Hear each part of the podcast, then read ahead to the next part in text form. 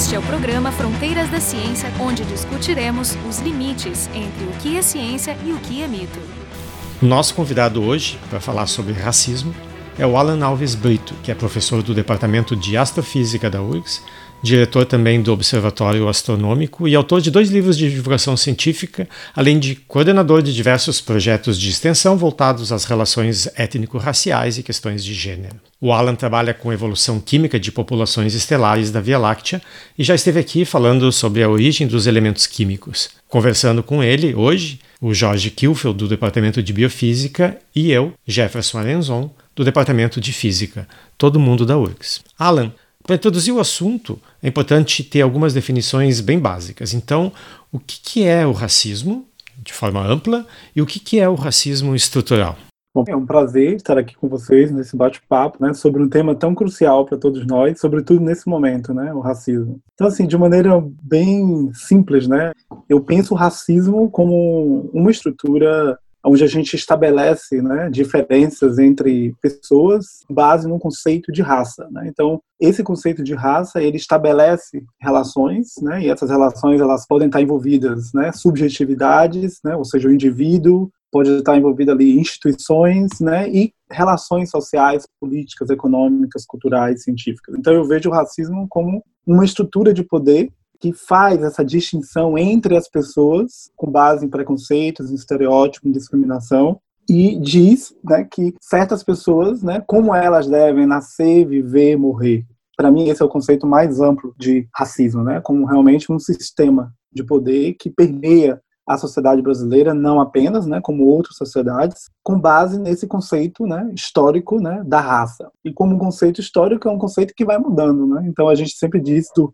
racismo à brasileira, que é um racismo diferente, por exemplo, do que acontece nos Estados Unidos, na África do Sul, né, em outros lugares. E o que seria o racismo estrutural? Existe o racismo como estrutura de poder, né, mas aí a gente pode pensar as diferentes facetas do racismo, que na minha interpretação e de outros também pode ter diferentes interpretações, né, esses outros racismos fazem parte de uma estrutura maior que é o racismo estrutural, ou seja, a gente poderia pensar no racismo individual, no racismo institucional, racismo científico, racismo recreativo, racismo religioso, né? racismo é, linguístico. A gente tem diferentes possibilidades de pensar o racismo, mas tudo isso relacionado a um racismo na sua estrutura. Ou seja, o racismo ele não é simplesmente como parte de um indivíduo, né? mas como sua estrutura. Ou seja, relações sociais, políticas e econômicas, elas estão todas interligadas. Então, essas diferentes conexões é que vão, por exemplo, impedir pessoas negras de estarem ocupando lugares de poder.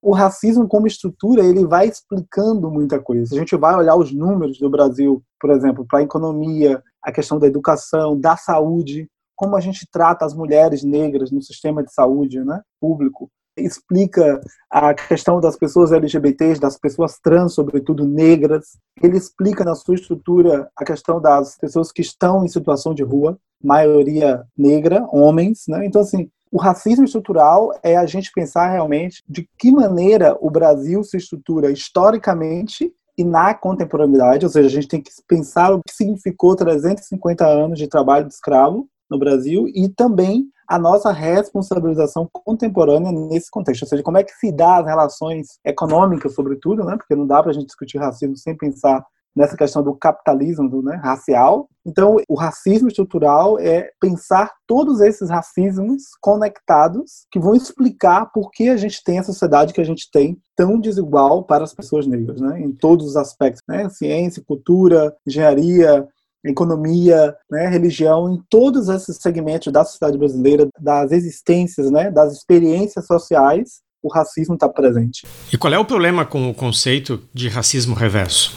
Primeiro, pensar o racismo, né, é também pensar quem são as pessoas envolvidas quando a gente fala de raça, né? Quando a gente fala de raça, a gente pensa muito nos negros, nas negras, né? Mas a gente também tem que pensar que nesse país que é maioria negra, né, 54% da população brasileira é negra.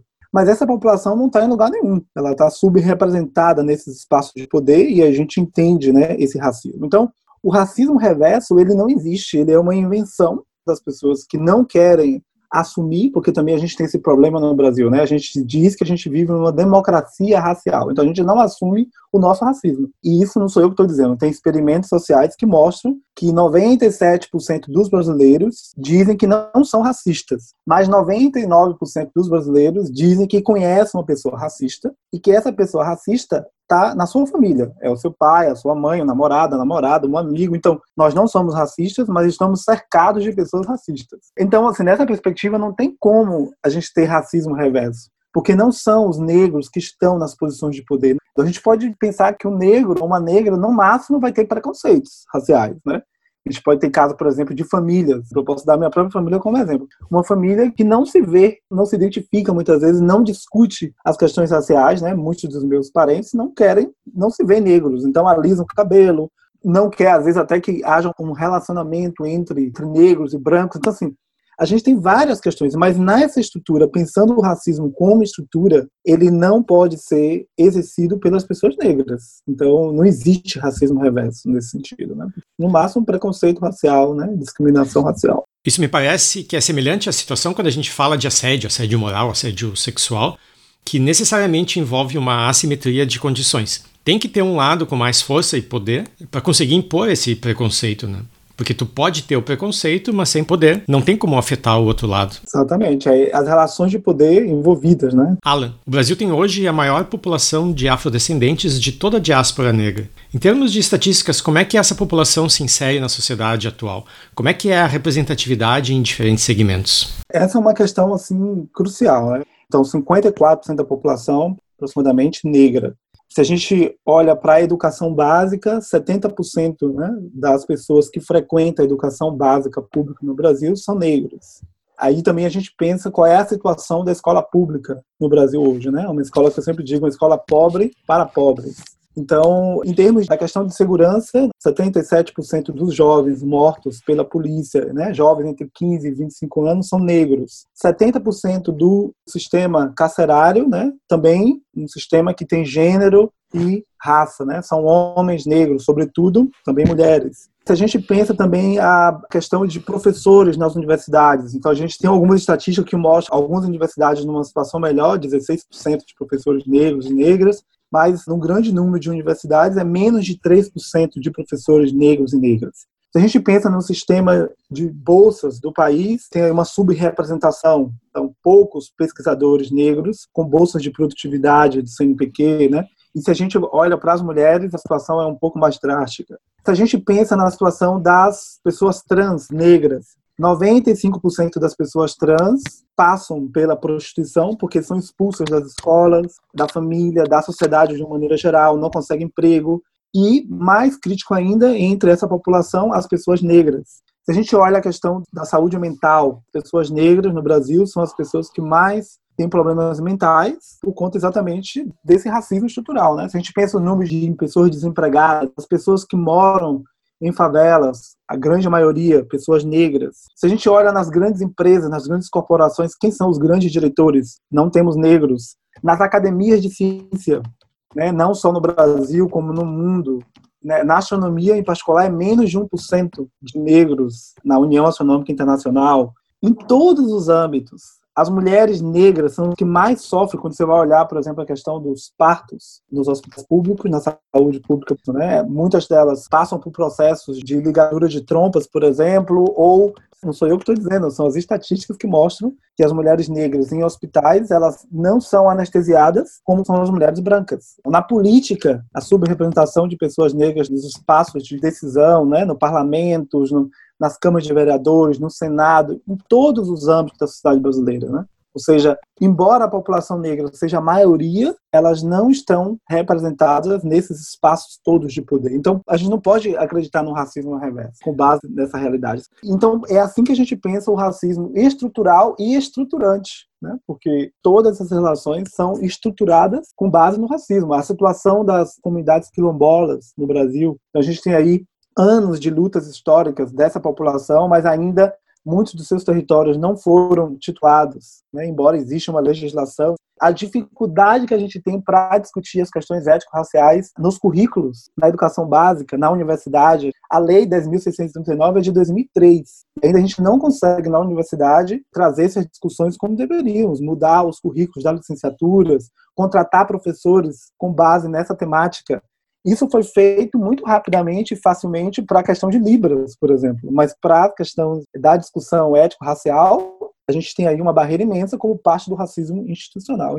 A questão também da cultura científica, os planetários, eu fiz um mapa, a distribuição de planetários no Brasil vai completamente correlacionado com a distribuição de cor do Brasil, ou seja, a região sul e sudeste, que é majoritariamente branca, ela tem o maior número de planetários. E a gente poderia fazer o mesmo gráfico para museus, espaços outros, né? Então, assim, você tem aí sempre o processo, né? A raça como um fator estruturante. Então, o Brasil, de fato, vai ter que se deparar com esses números, com essa realidade e se pensar na perspectiva da raça que está interseccionada com outros marcadores sociais da diferença, mas a raça ainda ela é predominante, porque se a gente faz ainda esse recorte, né, com base em classe, você vê ainda privilégios. Então, se você pega, por exemplo, um mendigo branco e um mendigo negro, o mendigo branco ele tem um privilégio de usar os banheiros dos shopping centers, por exemplo. Os seguranças dos shopping centers deixam mendigos brancos usarem o vaso sanitário, mas o mendigo negro não entra.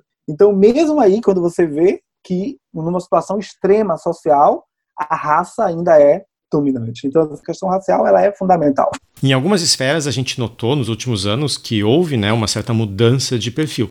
Por exemplo, o perfil atual do estudante das universidades públicas é, em boa parte, função da política de cotas. Né? Então, como é que tu vê essa mudança e qual, entre os vários argumentos que existem, o que tu considera o principal para justificar as cotas? Eu sou completamente defensor da cota. A primeira dizer que as ações afirmativas, não só com base na raça, mas também na questão social, é uma conquista do movimento social negro organizado de décadas, que não só pensou a raça, mas pensou também a questão social. Então, as pessoas pobres, brancas, elas também têm acesso hoje à universidade. Então, isso é importante dizer. E a principal justificativa para mim são duas, né? Primeiro é a questão histórica, reparação histórica de um país que teve 350 anos de trabalho escravo onde as cotas elas sempre estiveram dadas com base no discurso da meritocracia para as pessoas bem-nascidas. Né? E segundo, responsabilização social de um país que se quer ser democrático, né, contemporâneo. Então tem o viés histórico e tem o viés nosso contemporâneo, ou seja, nós que estamos vivendo o Brasil de hoje não temos essa responsabilidade histórica, a gente não é culpado entre aspas pelo que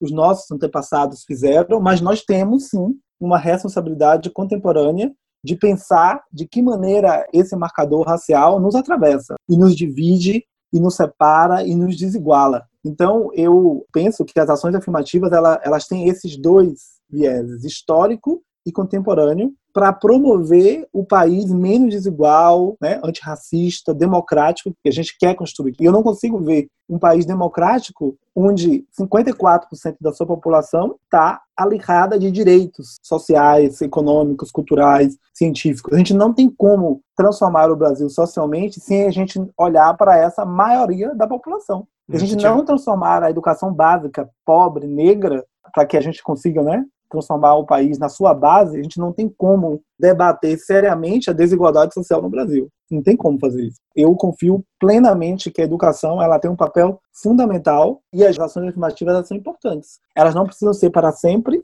na questão específica das universidades, mas elas são, nesse momento, cruciais, porque a gente precisa ter mais advogados, engenheiros, professores, pedagogos, historiadores, porque quando essa população entra na universidade, essa população que está vindo por conta dessas ações afirmativas, a gente já está vendo modificações, pessoas discutindo, currículos sendo alterados, porque essas próprias pessoas vão demandar. Os próprios negros, né, os indígenas, as pessoas LGBTs, todas essas pessoas elas vão demandar, elas vão querer se ver representadas nos currículos, nas falas, nos projetos. Então, é um chega, chega epistêmico, ontológico, né? Então, assim, a gente vai construindo também novas narrativas, ou seja, essa universidade, essa escola que é historicamente exclusiva e historicamente né, eurocentrada, ela também vai ter que se questionar, vai ter que se repensar. Então, eu acho que por tudo isso é um grande ganho assim as ações afirmativas. Eu acho que elas foram e têm sido fundamentais para a gente fazer essa transformação e esse movimento assim de nos pensarmos, né?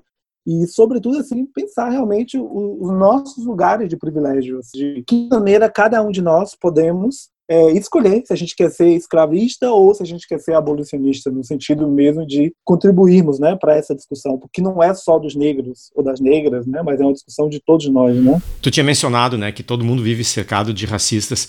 Então, eu imagino o sistema de cotas até como um conceito de educação mais amplo, porque além de te oferecer educação para compensar esses prejuízos históricos, tu também fornece uma maneira para essas crianças que crescem convivendo com esses racistas para contrabalançar isso. Porque se tu cresce no meio racista e tu não tem o contra-exemplo, obviamente tu cresce daquele jeito. Então, o fato de ter colegas de todas as cores e gêneros desde pequeno te faz ter uma visão bem mais ampla e entender o conceito de diversidade. E também tem uma questão fundamental que você traz na tua fala. A universidade no Brasil, ela tem um papel social importante de transformação de uma cadeia então, por exemplo, eu sou o primeiro da minha família a entrar na universidade, o primeiro a fazer doutorado. Né? Então, a minha família ela é marcada pela falta de acesso à educação, né? por gerações, avós, pais, pessoas que não tiveram acesso a nenhum tipo de educação formal ou muito precária, né? ensino fundamental 1 no máximo. Então, a minha entrada na universidade, a entrada de outras pessoas na universidade também tem esse papel de transformar uma bola de neve, né? Um ciclo de pobreza, de exclusão, porque a universidade ela tem esse papel no Brasil, ela profissionaliza as pessoas também. Então ela mexe com as estruturas, com a economia, com essas relações. Então a entrada dessas pessoas na universidade a longo prazo, a gente já está vendo, né? Apesar de pouco tempo a política, a gente já está colhendo esses frutos. Você tem um advogado, um juiz negro, negra, para discutir, por exemplo, a questão do sacrifício animal nas religiões de matriz africana. É fundamental. É fundamental quando você vai discutir, por exemplo, a questão das mulheres negras na saúde pública, você ter mulheres negras pensando essas questões. É diferente de um homem, de um homem branco, né? Um homem que não menstrua, que não tem o corpo da mulher, que não tem as suas particularidades, as suas demandas, a sua forma de viver e de existir no mundo. Então, assim, é muito importante que a gente tenha realmente mais pessoas, né? A diversidade em todos os ambientes, ela só constrói, ela só nos ajuda, né? É exatamente como tu diz, uma das provas que as cotas têm funcionado é uma reação negativa que também apareceu. O setor sensível a essa questão digamos, os racistas, eles detectaram essa mudança e estão reagindo visceralmente. Mas eu, eu, quero fazer uma pergunta que tu meio que já começou a responder antes, mas gostaria de contextualizar, que é assim, quando pediu a definição de racismo estrutural. Eu acho um conceito bem interessante que tem, que é o de opressão estrutural. Tem uma definição que é dada lá por um instituto Aspen, que eu não sou muito fã, mas ela é muito clara, que seria assim, as formas pela qual a história, a cultura, a ideologia, as políticas públicas, as práticas institucionais e os comportamentos pessoais e crenças interagem para manter uma hierarquia baseada em raça, classe, gênero, sexualidade e outras identidades de grupo, e assim permitindo os privilégios do grupo dominante e as desvantagens do grupo oprimido almejado. Isso coloca então até para as pessoas que às vezes tentam separar as questões, né, que o racismo é apenas um desses elementos estruturais e quando ele fala em história história, cultura, ideologia e comportamentos pessoais, ele se refere a uma coisa que não é só o que as instituições podem fazer. O que precisa fazer é mudar as pessoas, mudar a cultura das pessoas, visceralmente, porque, digamos, o racista reage visceralmente, ele não pensa para suas reações. Isso é uma questão educacional, por isso, obviamente, passa pela educação, não só adversária, vem lá de antes, né? Então, diante disso, estava falando do exemplo das cotas e o Jefferson falou a palavra compensação. Eu diria diferente, mais simples até. As cotas permitem fazer uma coisa que é superior a qualquer abordagem teórica. Mostrar é sempre melhor do que dizer. Então, permitir esse convívio é o que constrói laços que depois não vão ser afetados essa reação. Tu destrói as bases da reação irracional. Um aspecto fundamental para a gente pensar essa questão do, né, das ações afirmativas é não só pensar na entrada dessas pessoas, mas também pensar as políticas de acompanhamento dessas pessoas, sobretudo nas nossas áreas, né? as nossas áreas, elas historicamente, elas não têm tido esse olhar do acompanhamento, né? Então, Monitorar. não é só colocar as pessoas na universidade, mas também pensar que essas pessoas, que esse corpo, ele transita de um outro jeito, porque existem outros marcadores que atravessam as questões econômicas, as questões sociais, as questões de casa. Às vezes não tem um computador em casa, não tem como estudar, tem que trabalhar. Tem várias questões que vão atravessar. Então nós temos também que pensar as políticas de acompanhamento. Então eu acho que para as exatas eu diria que isso é urgente. A gente começar a pensar, por exemplo, como a gente vai acompanhar esses estudantes. De que maneira esse ambiente universitário ele pode ser mais acolhedor. Não só da física mas eu, eu digo da física por, por ser nossa área e também por saber como é que funciona tudo, né? Que realmente, muitas vezes, é um método da piscina. Joga todo mundo, quem souber nadar e chegar lá no final, tem sucesso, né? E quem não chegou é um fracassado, uma fracassada. Então, nas questões raciais, mais do que nunca, a gente tem que pensar essa acolhida, esse acompanhamento. Não é que a gente vai deixar as coisas fluírem de qualquer jeito, não é isso. Você tem que mudar as metodologias também. Não adianta a gente querer usar exatamente os mesmos métodos que vêm sendo usados, que a gente já viu que não funciona. A própria evasão desses cursos está diretamente relacionada a todas essas questões. Não tem como a gente pensar a questão racial sem pensar nas outras questões sociais, econômicas, porque o racismo estrutural é isso que ele está dizendo para a gente. Então não adianta ficar reclamando nos corredores, ah, é porque o aluno ou a aluna não, não sabe fazer aquilo. Como é que vai saber? Não tem nem professor de física na educação básica. Essa discussão ela tem que ser de todos, né? As pessoas brancas reconhecerem o seu privilégio. Você não tem como discutir racismo sem supremacia branca. Ou seja, as pessoas brancas elas têm que se racializar. Elas têm que se ver como raça e como superior nessa relação com as outras raças, né, historicamente, ou seja, as pessoas brancas têm que perceber o seu privilégio, né, e elas estão nessas posições de poder, são elas que estão nos conselhos, nas reitorias, né, no caso da universidade, na política, são elas. Se elas não se racializarem, elas não perceberem seus privilégios, se elas não entenderem o que significa racismo e as relações raciais, né, em todas as suas perspectivas, elas vão ficar dizendo né, o que a gente conversou lá no início, que existe racismo reversa, que é mimimi, que essa discussão não é importante, que o movimento negro é um movimento ridículo, né? Outra coisa, a gente não pode esvaziar a discussão racial. Então eu pensei, por exemplo, agora em torno desse movimento todo que está acontecendo nos Estados Unidos, é, as pessoas elas assim que é, ah, é tudo sobre fascismo. Vamos discutir fascismo. Quando vai para a discussão racial, a gente não quer deparar. Não é uma questão racista é uma questão fascista. Então você muda um pouco o discurso e aí alivia essa discussão. Então, no Brasil, a gente tem essa dificuldade de discutir é, racismo. A gente está melhorando, eu acho que está cada vez mais forte, mas também é uma conquista histórica dessas pessoas que estão cansadas assim de pois. serem discriminadas, né, mortas. Né? É, eu acho que até tocasse um ponto importante, né? Por isso que eu insisto assim, na verdade o fascismo não vem para substituir e dar uma atenuada numa coisa, colocando outra também ruim no lugar, mas aparentemente dando uma limpada na, na barra, né? Mas assim, na verdade são formas diferentes que se complementam e vêm casadas, vêm juntas. Os fascistas são também todos machistas extremos, ou seja, tem uma concepção também de gênero bem definido, além de racistas, quase sempre, eh, tem algumas exceções, mas enfim, a maioria é. Então é complicado o negócio, tu tem que atacar então, de várias frentes. A mudança cultural disso é difícil. Tu já listasse vários exemplos, né? A política de cotas, a, a digamos, as políticas que puderam ser feitas ao longo dos anos para melhorar materiais escolares e outros para utilizar, digamos, a educação como forma de chegar nas pessoas. Mas eu pessoalmente acho que isso tudo é muito insuficiente. Falta essa parte do monitoramento do, do resultado, a avaliação, o acompanhamento das cotas. Eu tenho concordância total contigo. E aliás, a política das cotas é uma visão, ao meu ver, como ela foi implementada no Brasil, parcial do problema. Ela foi importada, a, a, digamos, dessa concepção norte-americana de, de compensação, que funcionou razoavelmente bem lá, mas ela vem, a meu ver, vem esvaziada desse lado da variação. Ela não existe. O espírito do, do sistema de cotas americano é que basta isso e naturalmente o resto todo vem. Talvez em algumas condições, mas quando as raízes são muito profundas, quando esse país tem uma cultura que a gente viu agora, que emergiu do nada, estava lá o tempo todo, essa cultura profundamente da época da, da, colônia, uma coisa do escravismo, uma coisa atávica, né? quer dizer que a mudança tem que ir um pouco além, talvez, do, do sistema educacional. Então a pergunta, é, para complementar essas várias listas, como é que a gente muda isso? Será que só educação? Não é lento demais? Não é só educação, é uma questão é individual, é institucional, é estrutural. Não, a educação antirracista ela é fundamental, ela é importante, que a gente vai mudando né, a maneira como a gente descreve os negros nas músicas, na televisão, no cinema, na literatura. A gente não pode associar negros somente a profissões né, clássicas, jogar futebol. Não, é uma mudança geral, mas também passa pelo indivíduo. Eu acho que você não tem como convencer uma pessoa racista, essa pessoa precisa se deparar com o seu racismo. Então, essa transformação também é subjetiva. Ela é um processo individual, mas um processo individual sozinho também não nos ajuda. Então tem que ser um conjunto, é tudo junto, né? É, demora, mas a gente tem que fazer. Muita gente diz assim, ah, porque os Estados Unidos vão botar fogo em tudo e a gente não faz nada. Eu não vejo assim. Eu acho que a gente tem feito muita coisa, o movimento negro social organizado tem feito muita coisa ao longo dos anos.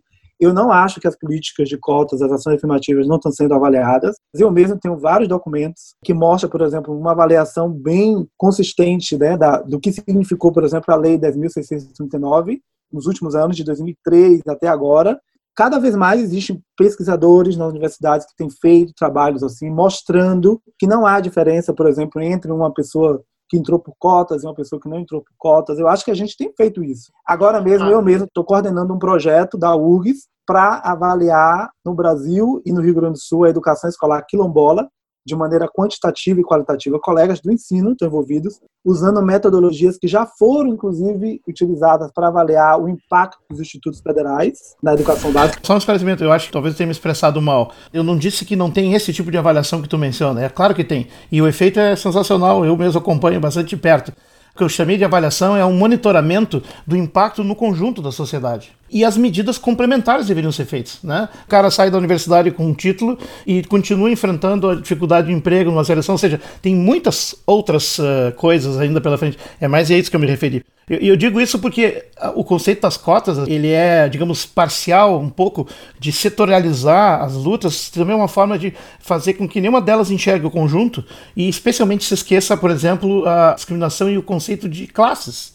Seja, o conceito de conflito de classes desaparece. Não existe pobreza, está tudo perfeito, maravilhoso, nós só temos que mudar a nossa cultura racista. É mais amplo e é mais complexo que isso. Vamos com calma, porque se a gente pensar o Brasil, né, foram 350 anos de um sistema escravocrata. Né? A questão da raça, né, se a gente pensar a física, a física foi fundamental para a Revolução Industrial. Sem física, sem termodinâmica, não tem Revolução Industrial. Na Revolução Industrial, são os corpos negros que trabalham, que põem a mão na massa. Né? As mulheres negras, os homens negros, são a, a mão do capital. Essas coisas estão associadas, mas se a gente pensar que essas políticas são tão jovens, elas começaram 15 anos, vamos colocar. Você não tem como mudar mais de 350 anos de um sistema como foi, né? E se a gente pensar também que os negros foram retirados de todos os processos de educação do Brasil, as leis de educação tiravam, né, os negros desse lugar e tiram até hoje, porque o ensino médio, a educação fundamental 1 e 2, os negros continuam fora de tudo isso. Então, eu acho que são muitos anos de opressão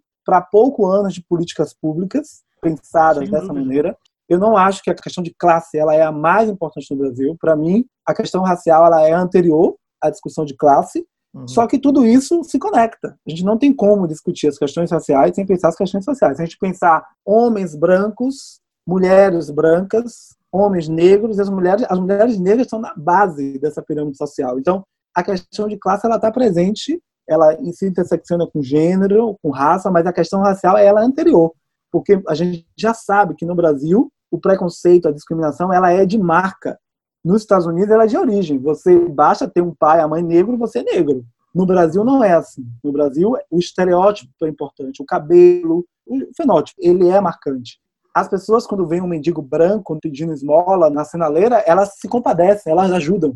Mas quando ela vê um mendigo negro, elas não têm a mesma reação uma criança negra na rua, experimentos sociais, uma menina de 8 anos na rua, eh, negra, no meio assim, do centro de Porto Alegre, ninguém vai dar mínima, porque já se naturalizou. Mas se alguém perceber uma menina branca de 8 anos, todo mundo vai parar para perguntar o que está acontecendo, cadê teu pai, cadê tua mãe? Então, assim, a questão racial no Brasil ela é anterior à questão de classe, mas isso tudo está ligado. Porque o negro rico também sofre preconceito. Então, de fato, a raça ela é humana. A gente sabe biologicamente que não existe conceito de raça, geneticamente não existe. Mas como a raça se dá na relação com o outro e a gente constrói essas relações, né, com o outro, então assim, ela é marcante, que não tem como. Então, tudo está conectado.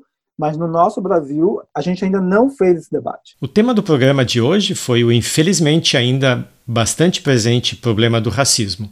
De fato, numa resolução de 2019, a ONU enfatizou que qualquer doutrina de superioridade racial é cientificamente falsa, moralmente condenável, socialmente injusta e perigosa e, portanto, deve ser rejeitada. A gente hoje, aqui no Brasil, caminha por trilhas estreitas à beira de precipícios neofascistas e neonazistas, e todo esforço deve ser feito para que a Declaração Universal dos Direitos Humanos seja não só compreendida, mas respeitada e efetivada e que o Brasil se torne o país democrático, igualitário e laico que a gente tanto deseja. O Fronteiras da Ciência e toda a sua equipe estão juntos nessa mesma trincheira. Então a gente agradece ao Alan Alves Brito, que é professor do Departamento de Astrofísica, por nos ajudar a entender melhor todos os diferentes aspectos né, desse problema que é tão urgente. Conversaram com ele eu, Jefferson Arenzon, do Departamento de Física, e o Jorge Kilfeld, do Departamento de Biofísica, todo mundo da URGS.